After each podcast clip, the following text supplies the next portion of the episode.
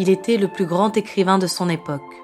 Charles Dickens, auteur d'Oliver Twist et de David Copperfield, a longtemps été considéré comme un modèle de décence et de morale.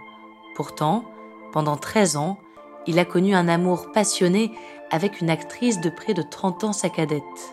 Hélène Ternan, femme de l'ombre, mystérieuse, a vécu sa vie dans le secret. Pour eux, aimer, c'est se cacher, pour protéger l'image du grand romancier ainsi que sa descendance. Une histoire de théâtre, de famille et de révélation, une histoire d'amour.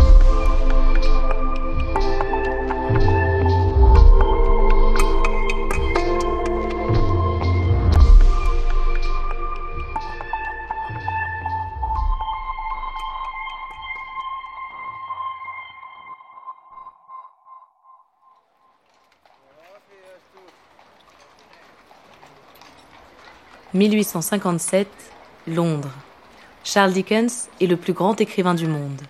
À 45 ans, il a déjà publié ses plus grands romans et dirige le magazine Household Words. Charles est un passionné de théâtre. Il aime s'y rendre avec ses amis, il écrit et met en scène des pièces. Parfois, il monte même sur scène pour des lectures. La première fois qu'il aperçoit Hélène, c'est sur les planches, au Haymarket Theatre. Il est intrigué par la jeune femme. Cette année-là, Charles participe à la création d'une pièce de Wilkie Collins, The Frozen Deep. C'est un montage ambitieux. L'histoire retrace une expédition désastreuse vers le pôle Nord. Les décors de scène arctiques sont splendides. Charles et Wilkie veulent s'accompagner d'actrices professionnelles.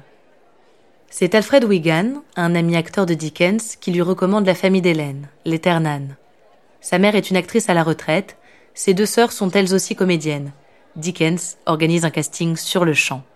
Le rôle principal ira à l'aînée, Maria, mais c'est bien Hélène qui prend une place toute particulière dans le cœur de Charles. Elle a à peine 18 ans, seulement un an de plus que la fille de Charles, Katie. Hélène, que ses proches appellent tous Nelly, est une jolie jeune femme. Sur sa tête, une cascade de boucles blondes. Ses yeux sont clairs, elle porte de longues boucles d'oreilles. Hélène est intelligente, vive, elle a du caractère et connaît bien le théâtre. En résumé, elle est l'opposé de la femme de Charles, Catherine. À l'époque, Charles traverse ce qu'on pourrait appeler une crise de la quarantaine. Son mariage de plus de 20 ans lui pèse. Il réalise qu'il n'aime plus sa femme. Ils n'ont jamais eu de réelle complicité tous les deux. Catherine a passé l'intégralité de leur relation soit enceinte, soit éduquer seuls les enfants, qu'ils ont au nombre de 10. Dans l'opinion, Dickens est un parangon de vertu. Il véhicule les bonnes mœurs et représente la famille modèle. Pourtant, face à Hélène, il va se laisser aller à une passion qu'il ne connaissait pas jusque-là.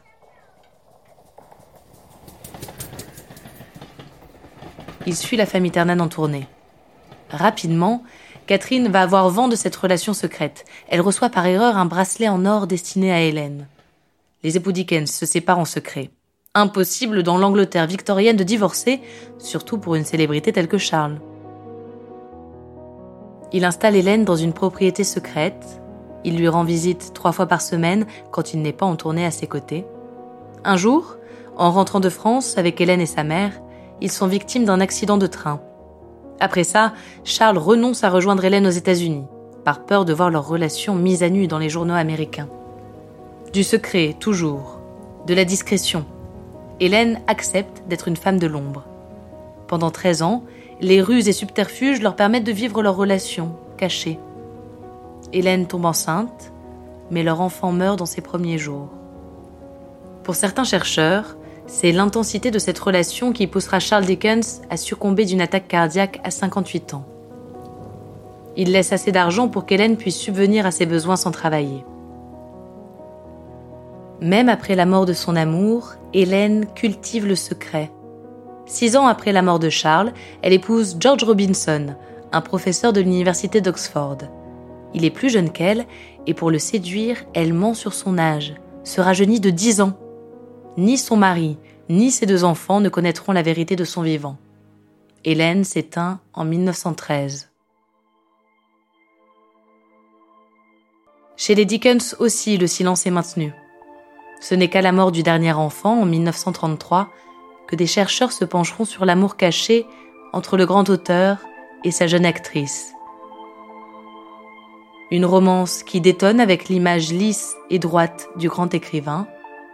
Une romance qui l'a pourtant rendu plus vivant et plus humain.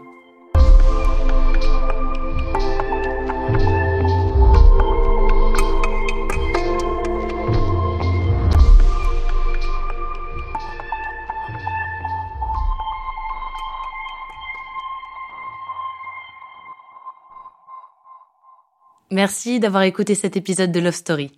Je m'appelle Alice de et ce qui me plaît dans les histoires d'amour, c'est leur fragilité.